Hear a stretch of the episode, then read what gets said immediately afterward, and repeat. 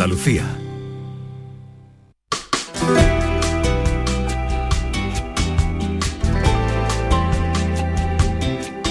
La mañana de Andalucía.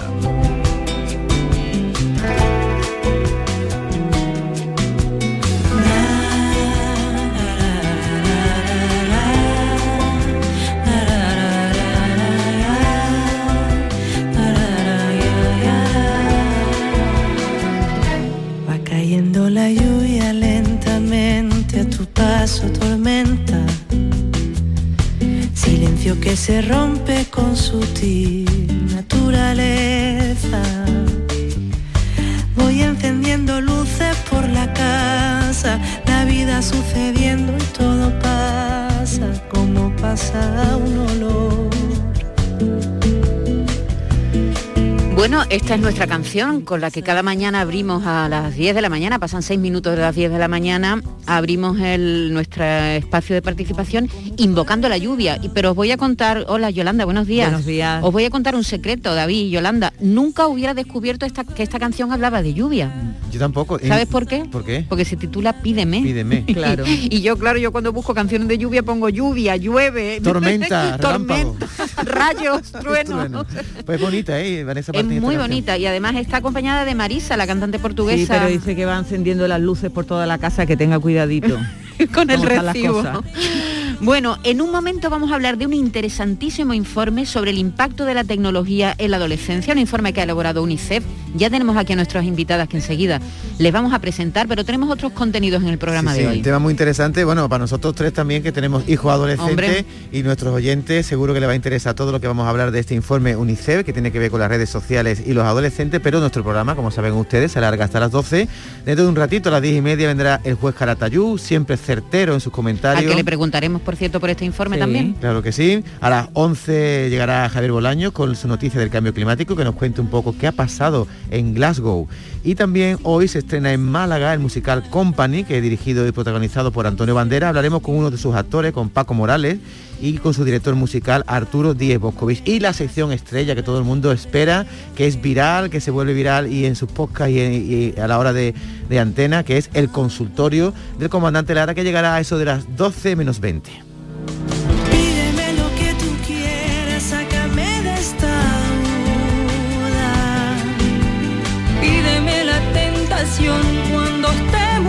Pues enseguida le metemos manos a- este informe. Permanezcan atentos, tanto si tienen hijos adolescentes como si no, porque los resultados son muy reveladores. Da igual si eres mega fan de los viernes o si a ti los viernes ni te van, ni te viernes. Porque este Black Friday es el viernes de todos los viernes. Con el cuponazo de la 11 puedes ganar 9 millones de euros o 15 millones con el cuponazo XXL. Y además, si registras tu cuponazo Black Friday en cuponespecial.es, podrás conseguir cientos de tarjetas regalo. Cuponazo Black Friday de la 11. Bases depositadas ante notario. 11. Cuando juegas tú, jugamos todos. Juega responsablemente y solo si eres mayor de edad. Escuchas Canal Sur Radio en Sevilla. Ahora reciclando latas y botellas de plástico de bebidas puedes reducir el CO2 y dar oxígeno a tu ciudad ganando premios sostenibles. Únete a Reciclos, el primer sistema de reciclaje digital que cuida la sostenibilidad del planeta y de tu ciudad. Ayuntamiento de Sevilla, Lipasam y Ecoembes. Juntos, cuidamos Sevilla. ¿Te está afectando la subida de la luz? Claro que sí. Por eso en Insolac Renovables instalamos paneles fotovoltaicos de autoconsumo con los que podrás generar tu propia electricidad. Y ahora, con la subvención del 40% de la Agencia Andaluza de la Energía, lo tienes mucho más fácil. Entra en insolacrenovables.com e infórmate de las ventajas que tiene el autoconsumo. Insolac, expertos en energías renovables desde 2005.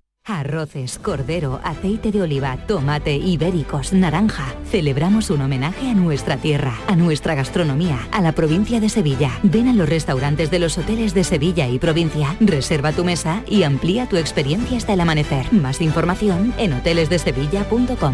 Patrocina ProDetour, Diputación de Sevilla. Airesur Today. Este noviembre en Airesur estamos de estreno. Esta semana, nada más y nada menos que Zara estrena tienda de último diseño. Preguntemos a esta chica.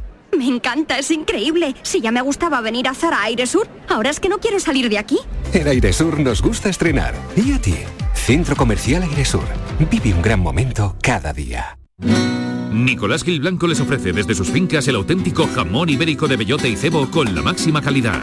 Sacrificados en nuestro matadero y curado en nuestra fábrica de Constantina. Disponemos de carnes frescas de cerdo ibérico. Vendemos a fabricantes, mayoristas y consumidor final en el exterior de Mercasevilla, fábrica de Constantina y matadero de Mérida. Nicolás Gil Blanco. Tienes 12 mensajes sin leer. Mensaje número 4. Levántate de la silla y busca un rato para hacer ejercicio. ¿Sabías que casi la mitad de las muertes por cáncer en Europa podrían evitarse? Descubre las 12 recomendaciones del Código Europeo contra el Cáncer. Capta el mensaje. Gobierno de España. Campaña financiada por la Unión Europea Next Generation. UNICEF y Canal Sur con la infancia.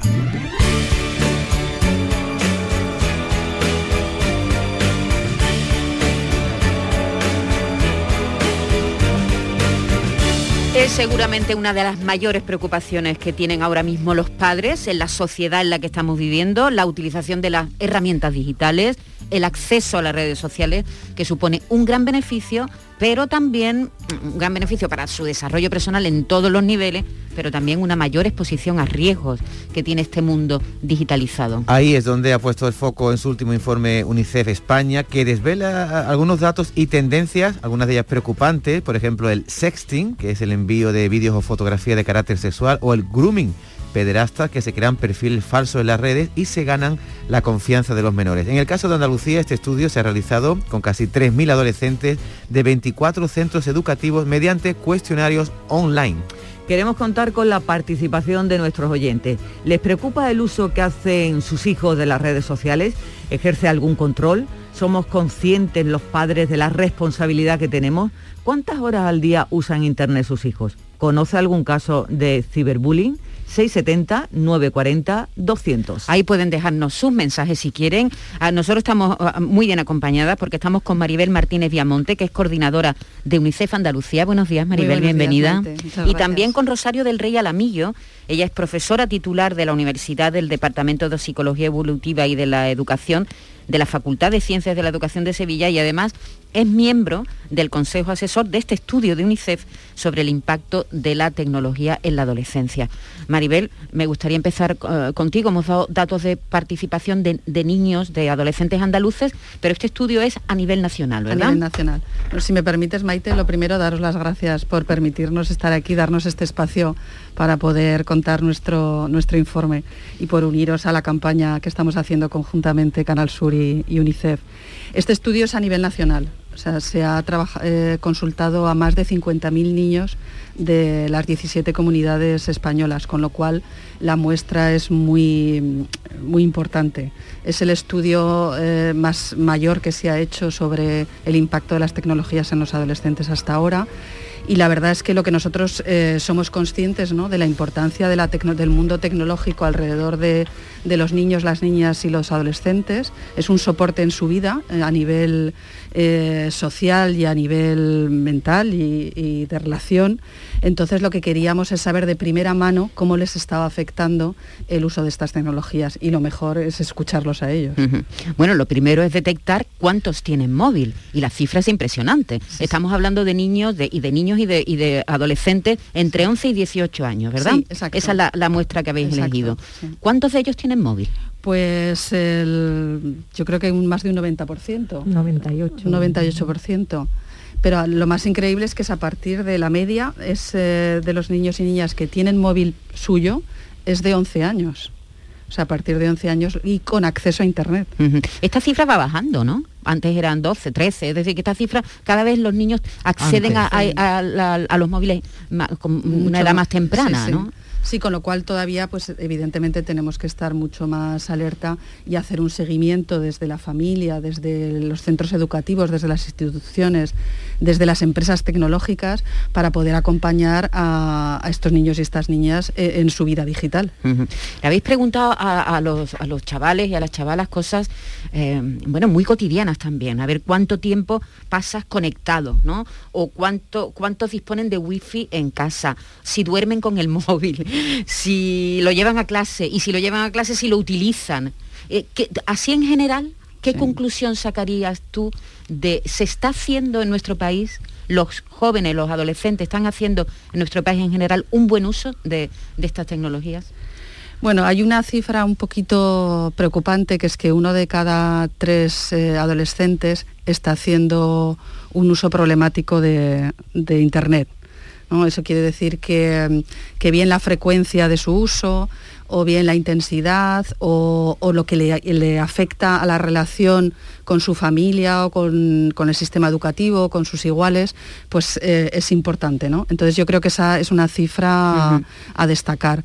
Evidentemente hay otras que si quieres, Rosario, puedes comentar tú, relacionadas como lo que decíais antes, de acoso escolar, ciberacoso, eh, grooming, el sexting, que también es verdad que se han, el informe revela unos datos bastante preocupantes y más altos de los que teníamos antes. Uh -huh. Rosario, antes cuando un niño sufría acoso en el colegio, eh, cuando llegaba a su casa se sentía libre, ¿no? Se sentía salvo. Se sentía seguro. Claro, aunque, se sentía aunque seguro. no se lo hubiera contado a nadie, uh -huh. eh, la, esa soledad era una, una soledad eh, tranquila, La, si lo pudiéramos llamar de alguna las manera. Las tecnologías han cambiado eso completamente. Totalmente. Además, lo han cambiado totalmente porque hay veces que los adultos dicen, pues que apague el móvil, ¿no? Hay veces que los adultos no nos damos cuenta de cuál es la realidad para ellos. Y su contexto, eh, ellos si no están conectados sienten que, que no están integrados, que están fuera de, fuera de su grupo de iguales, que es lo que más, que es lo que más quieren.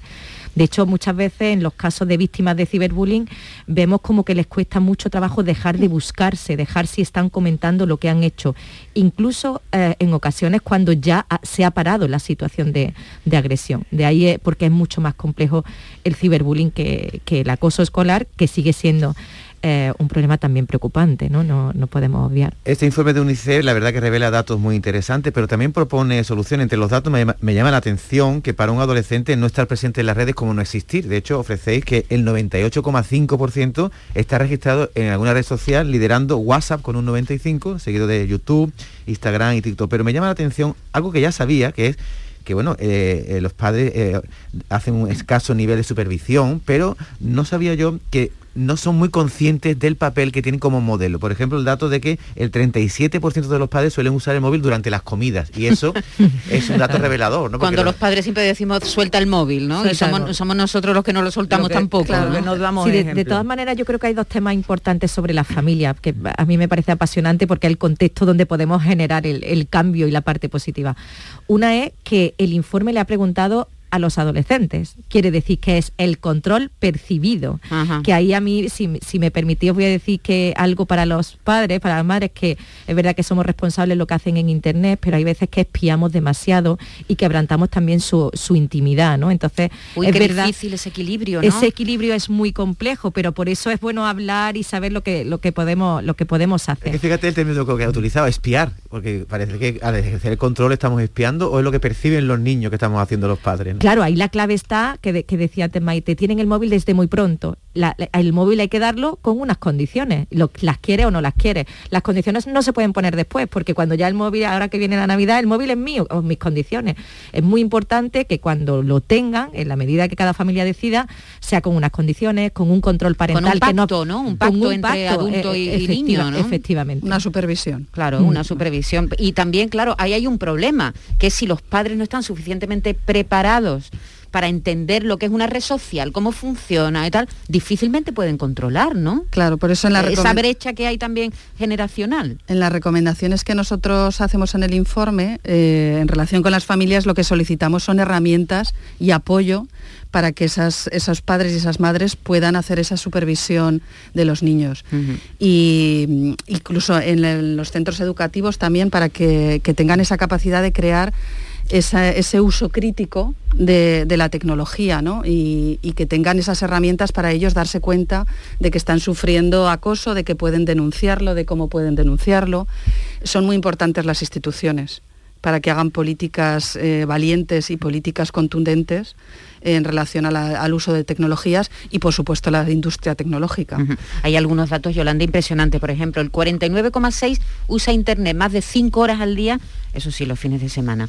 O el 31,5 usa Internet más de 5 más de 5 horas al día entre semana. Entre Mucho, semana. Muchos menos, pero también un 31%. ¿eh? Bueno, eh, lo que está claro es que la manera de comunicarse entre los chavales ha, ha cambiado, ha cambiado muchísimo, completamente. completo.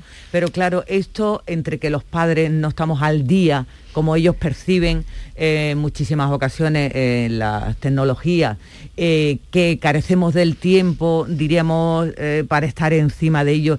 Esto es educación, es concienciación, sobre todo para los padres y para los niños, ¿verdad? Totalmente, o sea, yo creo que no tenemos tiempo, bueno, el tener el tiempo es que, priorizamos antes, no somos competentes, depende en qué somos competentes. yo seguramente no sé programar para, que, para, para poder escucharnos esta tarde y seguro que uno de mis hijos me lo encuentra rápidamente, pero sí soy más competente en, anticipar las posibles consecuencias, en ver con qué, eh, eh, con qué puedo sentirme más segura y con qué no. Entonces, una de las, de las tareas fundamentales que tenemos que hacer como sociedad con la familia es que se den cuenta que sí son competentes en lo importante y que la tecnología es una herramienta que da igual que nos enseñen ellos a nosotros. Hay una, eh, unas situaciones muy bonitas donde nuestros hijos nos enseñan cosas a los padres y, y ellos se sienten también importantes. No tiene que ser una relación con un solo sentido, ¿no? que sea bidireccional. Yo creo que esa es la clave. Muy bien. Bueno, este es un espacio de participación. Hay un teléfono que es el 670 940 200 al que nuestros oyentes llaman, hacen consultas, lo que quieran, opinan. Tenemos varios mensajes.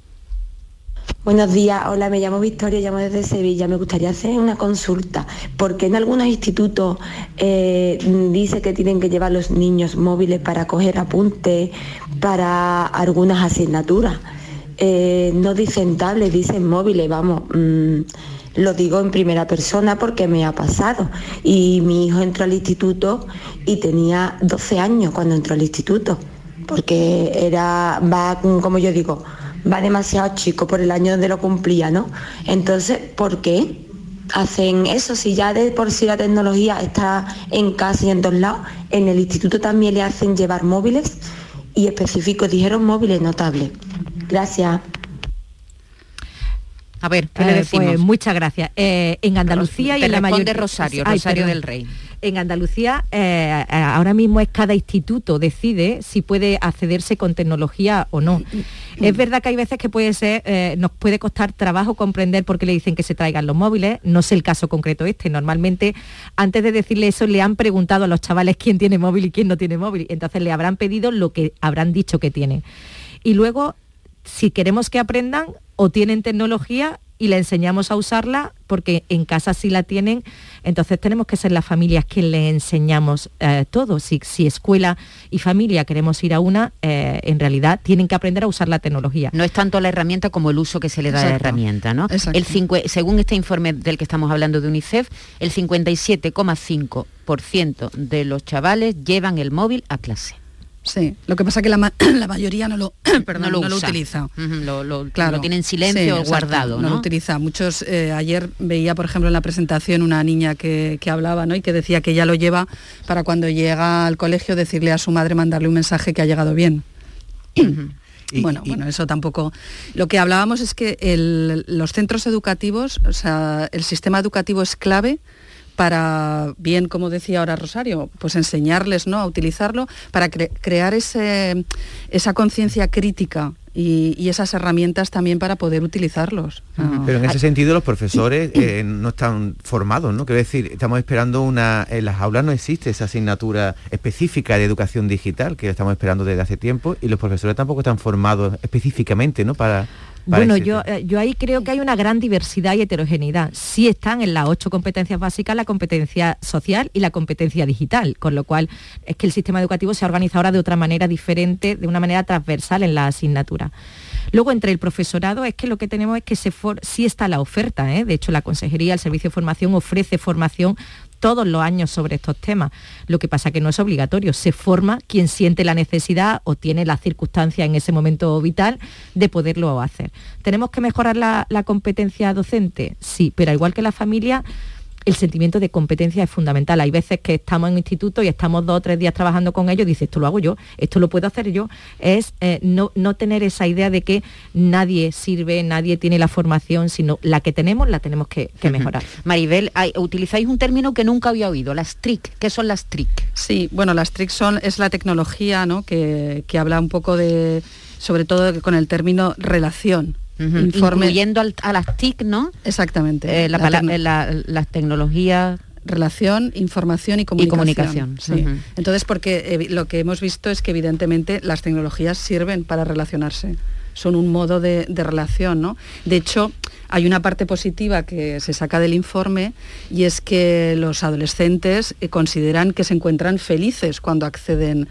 y, y acompañados y, y hacen amigos, eh, juegan con amigos, o sea que, que tiene una parte también muy positiva eh, a nivel relacional, lo que son las tecnologías. Bueno, y luego están los riesgos a los que se enfrentan, que lo habéis estudiado muy específicamente. Los riesgos a los que se enfrentan, eh, claro, tiene cosas maravillosas y también riesgos. El 42% de los encuestados le- ha, ha recibido eh, mensajes de contenido erótico sexual. El 42% me Sí. parece altísima Sí, esta uno de cada diez adolescentes ha recibido una proposición sexual por parte de un adulto.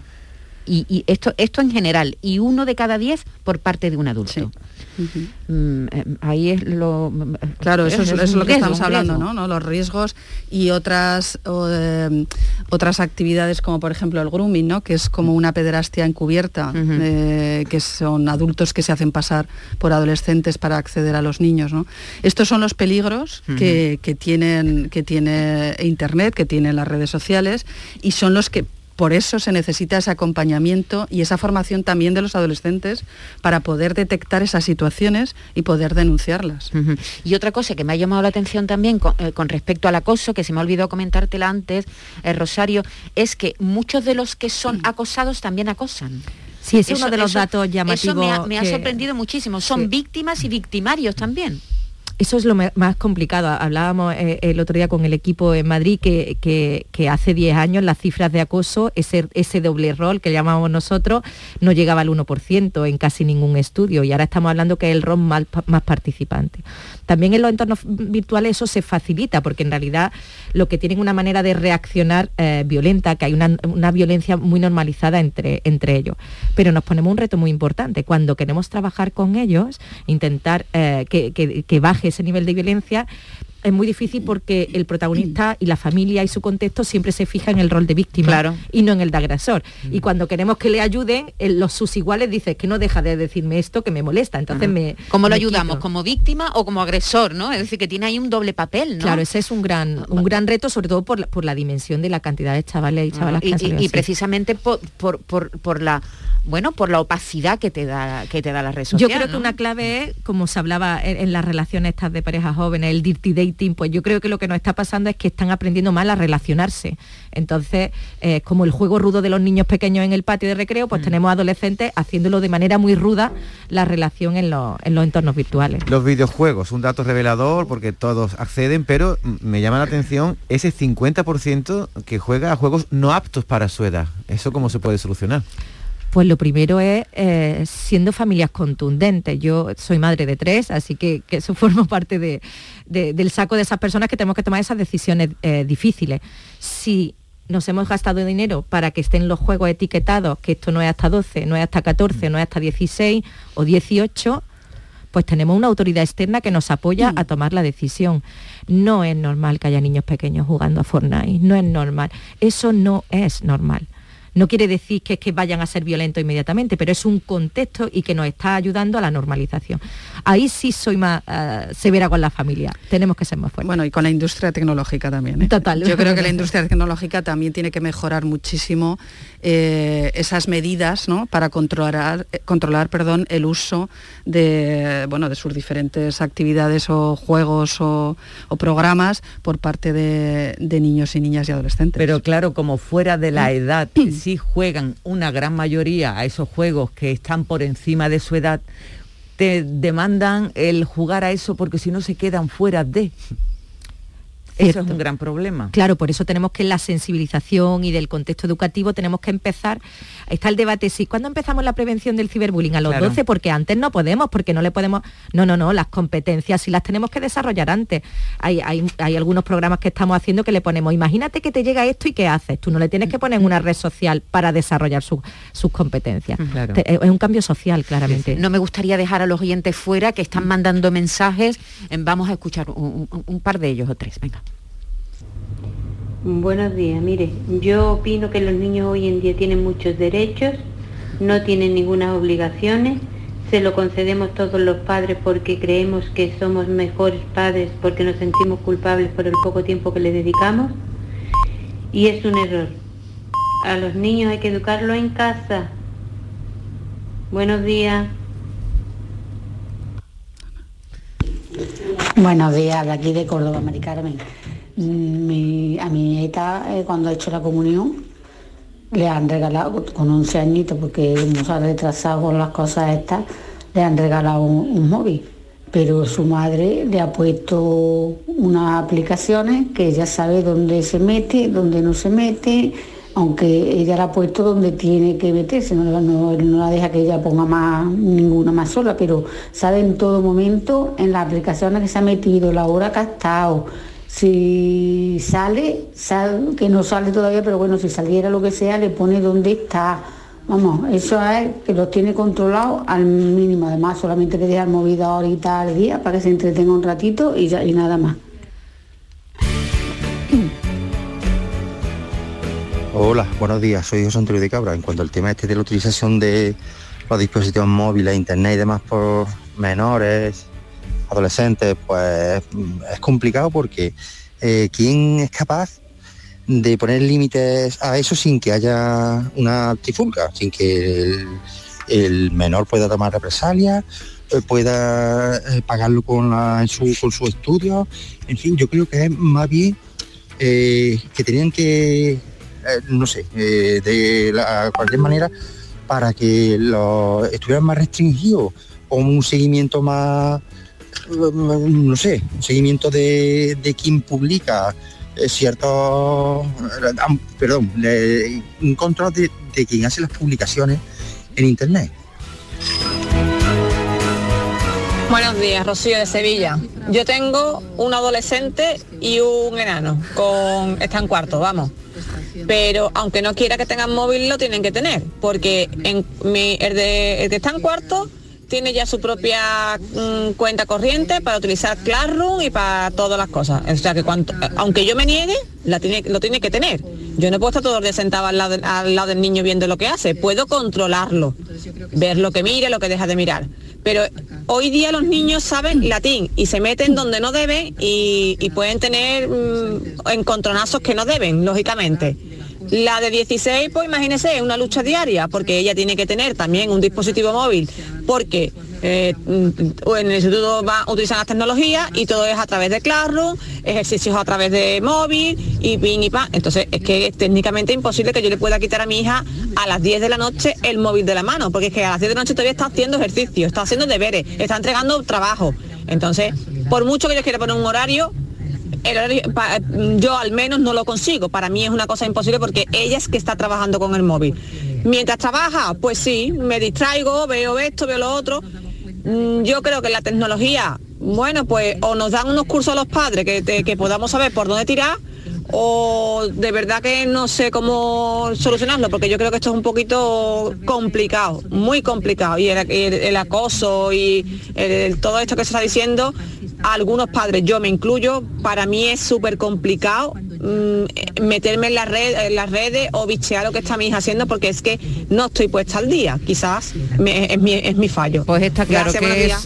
es buenos días a ti, muchas gracias a ti. Bueno, es seguramente, lo decíamos al principio, una de las mayores preocupaciones que tienen ahora mismo los que están educando a sus hijos porque no se sabe dónde está el límite, lo pongo aquí, lo pongo allí, espío, no espío, controlo, dejo de controlar.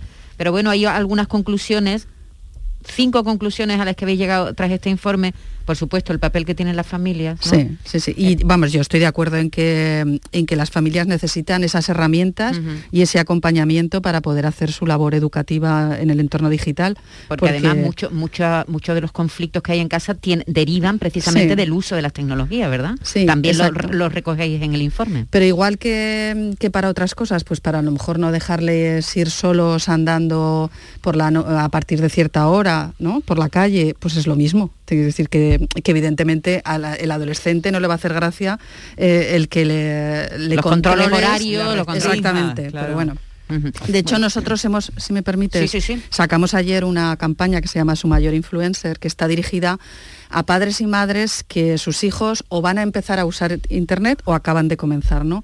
Y tiene una guía de acompañamiento también un poco para, para eh, ofrecerles posibilidades de, pues eso, de establecer horarios, de establecer pautas, de cómo eh, acompañar a, los niños y a las niñas, un poco pues eso para ayudarles, ¿no? ¿Dónde encuentran los padres esa información? Pues en unicef.es y si no pones su mayor influencer, que es la, es la campaña. Perfecto. Bueno, en, unicef.es tendrán datos también de este informe, por supuesto, mm. muy completo, muy amplio, con muchos datos, no hemos podido comentarlos todos, pero con datos muy curiosos y además con unas conclusiones muy interesantes, que es, por una parte, el papel de la familia, el papel del sistema educativo, el papel que tienen las instituciones y también, como decía eh, Maribel, el papel que tiene la industria tecnológica, que es quien fabrica todo este tipo de elementos. Sí, y contar, por supuesto, también con los niños, ¿eh? con los niños y los adolescentes, las niñas y las adolescentes que tienen, bueno, que son precisamente los protagonistas de, esta historia. Pues ha sido un placer, Maribel Martínez Viamonte, coordinadora de UNICEF en Andalucía, y Rosario del Rey Alamillo, que es profesora titular de la Universidad eh, de Sevilla de Psicología Evolutiva y también pertenece al Consejo Asesor de este estudio que ha hecho UNICEF sobre el impacto, el impacto de la tecnología en la adolescencia. El placer ha sido nuestro, Maite. Muchísimas, muchísimas gracias. un abrazo y muchas gracias. Muchas gracias. Hasta luego. UNICEF y Canal Sur con la infancia. Atención, que hay noticia. Ahí la tenemos ya. Salta al ciberespacio la nueva app de Canal Sur Radio. Con una alineación impresionante. Canal Sur Radio, Radio Andalucía Información, Canal Fiesta, flamencoradio.com y Canal Sur Radio Música, todo un pelota. Señores, y con la plataforma de podcast y todas las emisiones locales y todos los programas para oírlos a cualquier hora. Es muy versátil, actúa en todos los terrenos y no renuncia a nada. El bar dice que acierta. Gana el partido seguro. Hace mucho que no se oía nada así. Es la nueva app de Canal Sur Radio. Bájatela. Quédate en Canal Sur Radio, la radio de Andalucía.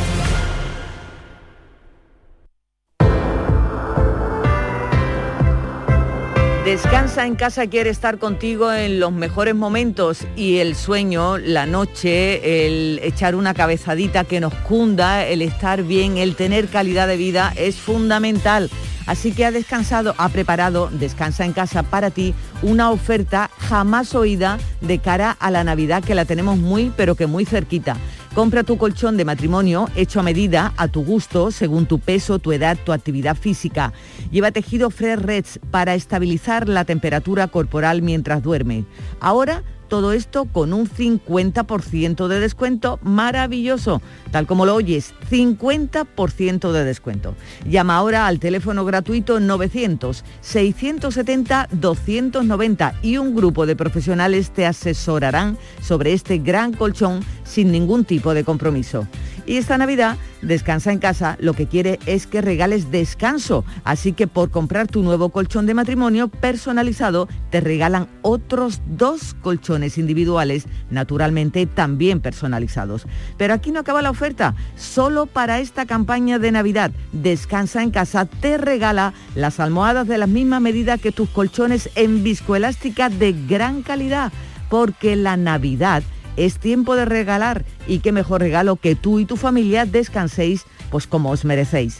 Además, si eres una de las 50 primeras llamadas, también te regalan un aspirador inalámbrico ciclónico de gran autonomía con batería de litio. No habías oído nada igual, ¿verdad? Pues llama, llama ahora e infórmate al teléfono gratuito 900-670-290 Cambia tu viejo colchón por uno nuevo con un 50% de descuento y llévate gratis dos colchones individuales, las almohadas de viscoelástica y un maravilloso aspirador inalámbrico. ¿No te lo crees? Pues llama al teléfono gratuito 900-670-290 y verás cómo es verdad.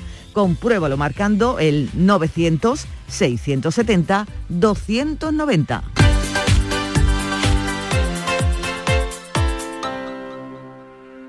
La vida es como un libro y cada capítulo es una nueva oportunidad de empezar de cero y vivir algo que nunca hubieras imaginado. Sea cual sea tu próximo capítulo, lo importante es que lo hagas realidad. Porque dentro de una vida y muchas vidas, ahora en Cofidis te ofrecemos un nuevo préstamo personal de hasta 60.000 euros. Entra en cofidis.es y cuenta con nosotros. Disfruta todo el mes de noviembre del Black Friday de Social Energy y consigue tu tarjeta regalo de hasta 300 euros con tu solución fotovoltaica. Además ahorra hasta un 70% en tu factura de luz y aprovecha las subvenciones de Andalucía. Pide cita al 955 44 11 11 o en socialenergy.es. Solo primeras marcas y hasta 25 años de garantía. La revolución solar es Social Energy. En cofidis.es puedes solicitar cómodamente hasta 60.000 euros, 100% online y sin cambiar de banco. Cofidis, cuenta con nosotros. Canal Sur Sevilla, la radio de Andalucía. Volvemos al teatro con Cosas de Niños. ¡Qué maravilla, compadre, con el aforo completo! ¿Cuándo? El Puente de la Constitución, 7 y 8 de diciembre. ¿Y dónde? En el Cartuja Center, de Sevillanas Manera. ¿Dónde puedo comprar las entradas? En la web del Cartuja Center o en el corte inglés. ¡Del taco! ¿Te está afectando la subida de la luz? Claro que sí. Por eso en Insolac Renovables instalamos paneles fotovoltaicos de autoconsumo con los que podrás generar tu propia electricidad. Y ahora, con la subvención del 40% de la Agencia Andaluza de la Energía, lo tienes mucho más fácil. Entra en insolacrenovables.com e infórmate de las ventajas que tiene el autoconsumo. Insolac, expertos en energías renovables desde 2005. OCU, la mayor organización de consumidores y usuarios de España, llega a Sevilla. Inauguramos oficina para conocer más de cerca los problemas de consumo a los que te enfrentas diariamente, informarte y ayudarte a resolverlos. Ven a visitarnos en calle María Auxiliadora 12 o llámanos al 955-250-361. OCU, la fuerza de tus decisiones. No te pierdas el nuevo outlet El Corte Inglés Sevilla Este, donde encontrarás más de 150 de las mejores marcas de moda, accesorios, zapatería, deportes, con hasta el 70% de descuento. Te esperamos en el nuevo outlet El Corte Inglés Sevilla Este. Y recuerda que seguimos teniendo las mejores ofertas, con la calidad y los servicios de tu hipercor de siempre. Tenías ganas de salir. Por fin puedes. Si además quieres hacerlo estrenando coche, estrena un Kia, porque vuelven los 10 días Kia del 15 al 26 de noviembre. Y aprovecha además el plan Moves 3, solo en la red Kia de Sevilla. Kia. Movement that inspires. Kia, descubre lo que te inspira. Tienes 12 mensajes sin leer. Mensaje número 4. Levántate de la silla y busca un rato para hacer ejercicio. ¿Sabías que casi la mitad de las muertes por cáncer en Europa podrían evitarse? Descubre las 12 recomendaciones del Código Europeo contra el Cáncer. Capta el mensaje. Gobierno de España. Campaña financiada por la Unión Europea Next Generation. Los romeros de Alanís, jamones y paletas ibéricas de bellota, los mejores embutidos de la Sierra Morena de Sevilla, de Alanís. Venta online, entra ahora en shop.losromerosdealanís.com y en 48 horas tendrás tu pedido en casa. Este miércoles, la tarde de Canal Sur Radio con Mariló Maldonado quiere que tomes conciencia sobre el cáncer de próstata. Y lo hará informándote sobre la enfermedad, sus riesgos y las revisiones preventivas desde el Hospital Vita Sanit Internacional Benalmádena. Un centro que cuenta con un robot Da Vinci para el tratamiento de esta enfermedad. La tarde de Canal Sur Radio con Mariló Maldonado. Este miércoles desde el Hospital Vita Sanit Internacional Benalmádena, con la colaboración del Hospital Vita Sanit Internacional Benalmádena. La mañana de Andalucía.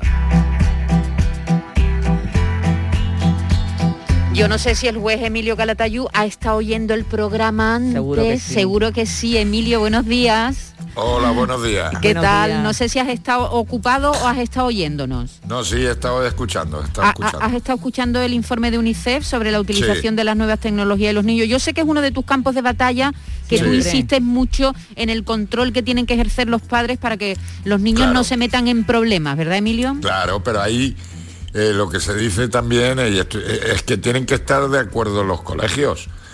Pero yo sigo diciendo que es una barbaridad y ahora que se acercan los Reyes Magos, que los Reyes Magos vengan o Papá Noel vengan cargados de móviles a criaturas de 10 años. Mm. Para mí es una auténtica barbaridad. Y que los colegios, pues, no se debe de autorizar el uso de los móviles hasta una edad muy, muy determinada y, que críos de 8 12 años tengan móviles de última generación me parece una auténtica barbaridad. Pero bueno. Emilio, el informe recoge que muchos de los conflictos que hay entre padres e hijos en las casas precisamente tienen que ver con el uso de, la, de, eso, sí. de, las tecnologías. Tú, tú claro. supongo que verás casos extremos, ¿no? Hombre, yo veo, pero muchos casos, ¿eh? Muchos casos extremos. Y ya no sé si lo, lo he comentado alguna vez eh, eh, estos meses, pero mira, yo en el confinamiento tuve que encerrar a cinco chavales de 14, 15 años por maltratar a sus padres de forma violenta y graves, los padres, pero no eran maltratadores. Es que llegaron a reconocer que se pegaban 18 horas enganchados al móvil, al móvil o al ordenador. Entre las clases de la tal, que si las relaciones sociales, que si los juegos, que si tal, 18 horas diarias.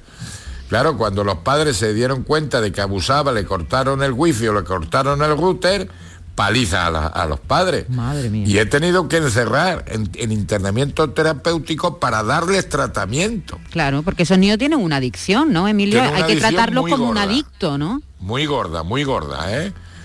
Y luego aparte de eso, pues ya lo- los más jóvenes, vamos, los adolescentes, pues tienen problemas de ludopatía, tienen problemas de delitos contra el honor, contra la intimidad, de acoso. En fin, eso es muy complicado. Entonces yo lo vengo diciendo hace muchos años. A mí, yo me alegro que UNICEF haya hecho un estudio.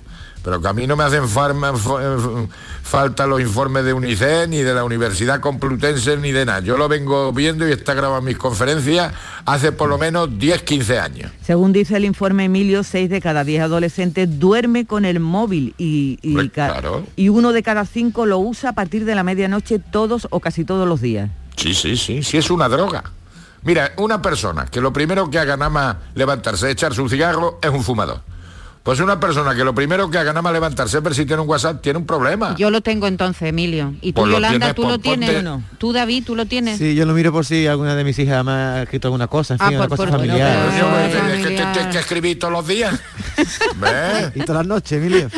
¿Eh? No, hombre, eso no es. Eso es como los maestros con los correos, coño. Tanto correo y tanta historia. Coño, que lo bien que se estaba antes cuando no había los móviles. Emilio, eh, yo sé que tú tratas a menores que, que tienen problemas, ¿no? Ah, por cierto, por cierto, por cierto, antes de hacerte la siguiente pregunta, eh, es que eh, segui- seguimos recibiendo mensajes de reflexiones que hacen nuestros oyentes sobre este asunto y quiero que los oigas, Emilio. Muy bien. Hola, buenos días.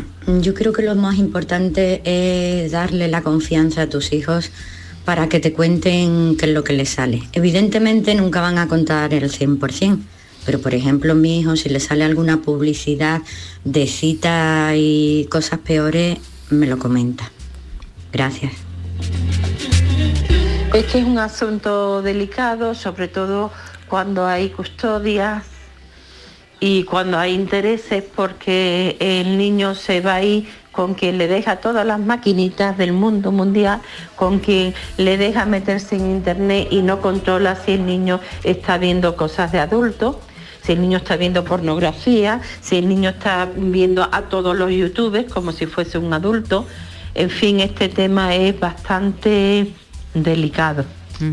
Claro, Emilio, esta, esta, esta amiga nos habla de la discrepancia de los criterios entre padres, que por cierto no tienen por qué estar separados, pueden estar viviendo juntos y tener también pero diferentes criterios, pero cuando hay mayor. no es, es peor Claro, todavía, pero ¿no? eso- Claro, pero ese lo vuelvo a decir. Mira, una de las causas mayores de separación de los padres es la- el no estar de acuerdo en la educación de los hijos. Y luego ya cuando están separados utilizan al hijo y utilizan las nuevas tecnologías, lo que haga falta. Pero eso ya no es problema de educación de los hijos, es problema de educación de los padres. ¿Sabes?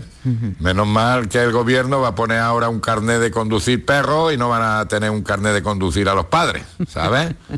Así estamos. Es un tema muy delicado, pero eso es educación de los padres.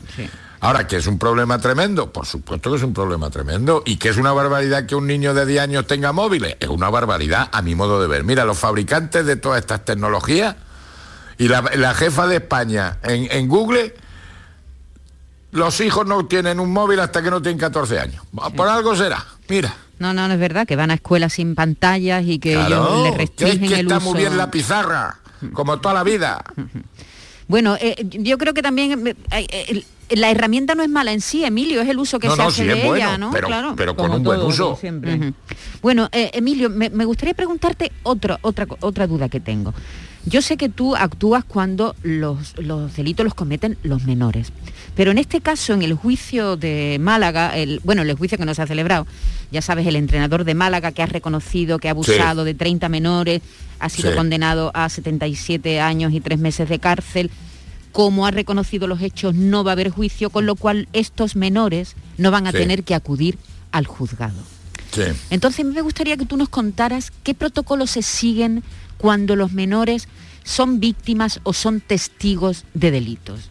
Eh, Mira, eh, hay que lo protegerlos. normalmente ¿Cómo se hacemos hace? es una es una grabación para que el menor solamente haga una una sola declaración, que es la una el- una prueba preconstituida que se llama el menor hace una sola declaración delante del fiscal, delante del juez, delante de los abogados y ya no tiene que comparecer a juicio. ¿sabes? Eso está muy bien para evitar eh, pues que de- declare varias veces su acontecimiento. Entonces, normalmente esas entrevistas, si son pequeños, se les entrevista, lo entrevistamos nosotros, pero a través de un psicólogo, se le prepara y están presentes las partes. Pero ya ese menor ya no tiene que volver a declarar. Es decir, Y a mí eso por me el, parece muy bien. pasa por el trago una vez, ¿no? Claro, exactamente, bastante drama tienen. Ujú. ¿eh? Entonces eso sí está muy bien. Ahora, en este caso, Sí. yo entiendo, pero que cumpla su condena. Que cumpla su condena. La Fiscalía ha rebajado la pena de 180 años de prisión, que fue la petición Sí. inicial, a 77 y 3 meses, Sí. de los cuales va a ser al final eh, efectivo 18 años. Bueno, pues que esté los 18 años. ¿Qué le vamos a hacer? Que cumpla su condena. Que cumpla su condena. Eso es lo que... Eso es lo que nos dice el juez. Hay, hay algunos oyentes que también le quieren hacer consultas al juez Emilio Calatayud. Muy bien. Hola, buenos días. Soy Tomás de Córdoba. Me gustaría saber la opinión que tiene el juez Calatayud sobre el tema de Juan Arriba, de la sentencia que acaba de salir ahora.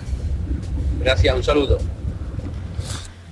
sí, pues nada, pues yo lo que me parece es que es una medida de un indulto parcial del Consejo de Ministros y yo creo que se, se armó un espectáculo muy grande a través de Juan Arriba con el movimiento feminista y demás, pero yo creo que esto es un indulto ideológico con una determinada finalidad. Yo creo que yo no soy partidario de ese indulto. Y yo me cuestiono qué pasaría si el que hubiese sido condenado hubiese sido el padre. Yo creo que ahí el, el Consejo de Ministros se ha sobrepasado, ha, ha tenido un comportamiento ideológico y punto. Bueno, el gobierno Entonces no estoy de tiene, la, el gobierno en este tiene caso, la potestad de hacerlo, ¿no, Emilio? ¿Eh? El, el gobierno tiene la potestad de hacerlo, ¿no? Y- Tiene la potestad de hacerlo. Lo que ya es más discutible, si eh, tiene la potestad de sobre la causa penal a llevar consigo la consecuencia civil. Es decir, le han devuelto la patria potestad. Sí. pero eso afecta a menores. Entonces, yo si fuese la defensa del padre, yo plantearía recurso. Bueno, ya lo ha dicho, ¿eh? el, el padre ya ha dicho que va, Lo ha dicho. que va a, planta- a plantear recurso. Otra, ah, sí, otra, otra duda que tenemos que tiene que ver con los juicios y que tiene que Sí. ver con las noticias de, lo- de los últimos días. El Colegio Profesional de Periodistas de Andalucía eh, está en contra y además se han sumado los colegios profesionales de, de España, eh, se- está en contra de la medida que han, han- han optado en el juicio de Montoya, eh, el, Sí. supuesto asesino y violador de, de Laura Huelmo, eh, de no dejar entrar a la prensa. Eh, Emilio, ¿a ti eso qué te parece? Eh, eh, eh, ¿Entran en conflicto el derecho a la información con el derecho a la privacidad? ¿Quién decide cuándo entra la prensa o no en un juicio? Sí. Eso lo decide, vamos, aquí lo que pasa que por lo visto ha sido a petición de la familia de la víctima, de la familia de la víctima. Entonces eso lo piden las partes, lo pide el fiscal y el juez decide. Pero a mí de verdad, mm, yo soy partidario, salvo caso, y sobre todo en, en menores también, que la publicidad es una transparencia y es una garantía. Pero entiendo que en este caso concreto la familia lo haya pedido, las partes si no se han opuesto y el fiscal también lo ha pedido, pues el juez lo, lo haya acordado. Pero yo soy partidario como norma general de la publicidad y de la transparencia. No sé si has visto el documental de Marta del Castillo, Emilio, en el que hemos visto imágenes, eso sí, nada de primer plano, desde Sí. lejos, no, sin, sin detalle, hemos visto imágenes inéditas del juicio de Marta del Castillo, bueno, porque estaba la prensa allí, porque, porque se ha grabado, ¿no? Claro. Yo soy partidario de dar, ahora luego ya habrá que exigir responsabilidades a los medios de comunicación sobre las noticias que, que ponen y demás, pero yo- la- la- los juicios, eh, la garantía fundamental es la publicidad y la transparencia. Entonces, no sé por qué no se difunde. eh, Porque ahora, en ciertos delitos lo tiene que autorizar el juez. ¿eh? lo, lo tiene que autorizar el juez. Pero yo, por ejemplo, lo que soy el primer sorprendido es cómo salen tantas grabaciones de los juicios que se celebran últimamente en todos los juicios de España. Ajá. Porque, porque e- ese material, ¿quién lo, ¿quién lo custodia? ¿Quién lo guarda? Ese material lo custodia teóricamente el secretario de juzgado, teóricamente el servicio informático de, eh, de la comunidad autónoma en la que está. Por ejemplo, nosotros en Andalucía, el disco duro y todo eso lo, lo llevan los informáticos de la Junta de Andalucía, pero yo, por ejemplo, yo no admito la grabación en mi juicio. en tu juicio no se graba, ¿no? Pero mis compañeros sí, ¿eh? Bueno, eh, Emilio Calatayud, ha sido un placer. Nos volvemos a oír la semana que viene. Un abrazo, muchas gracias. Nosotros vamos a informar ahora de la segunda jornada de huelga del metal en, en Cádiz. Eh, Fran. Una última hora, ahora lo ampliaremos en el boletín, pero es grave lo que está pasando en Cádiz porque hay barricadas junto a las vías del tren. Los trabajadores intentan interrumpir el tráfico ferroviario. Allí está nuestra compañera Soco López. Adelante, Soco.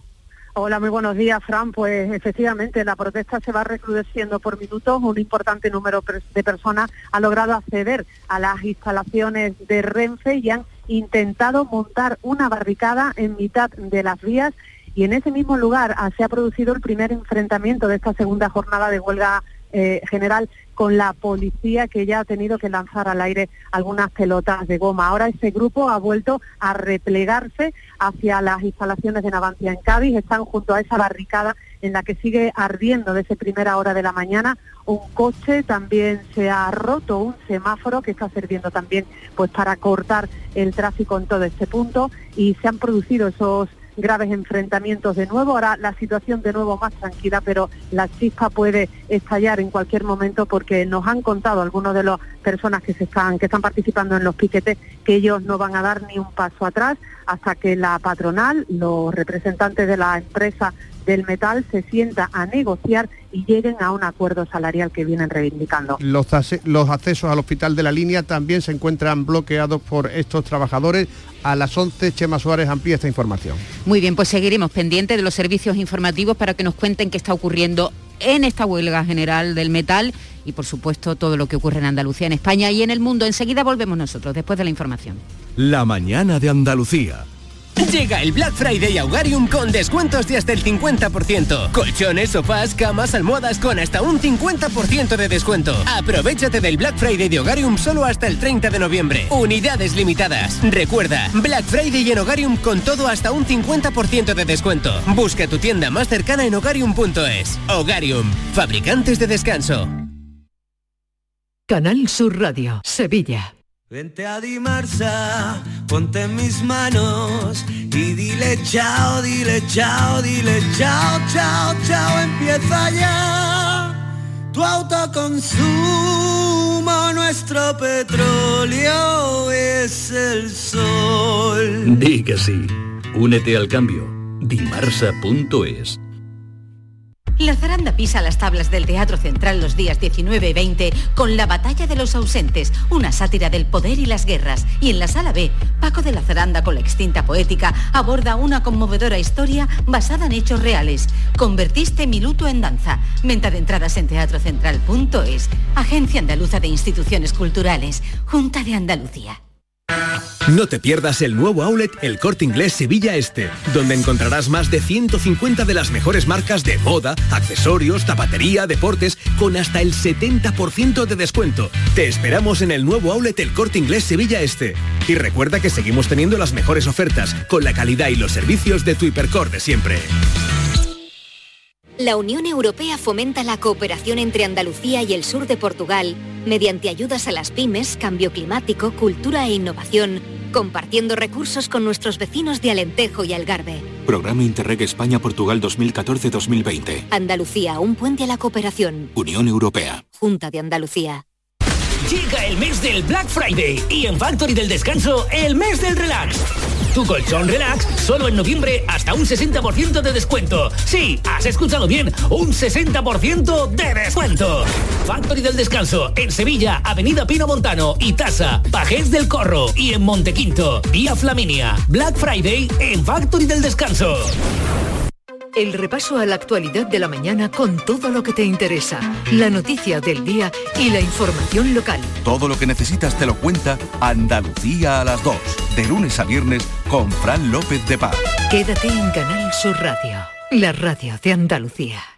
El resumen de la jornada con la última hora del deporte, la economía y el análisis lo tienes en el Mirador de Andalucía. De lunes a viernes desde las 7 de la tarde con Natalia Barnés. Quédate en Canal Sur Radio, la radio de Andalucía.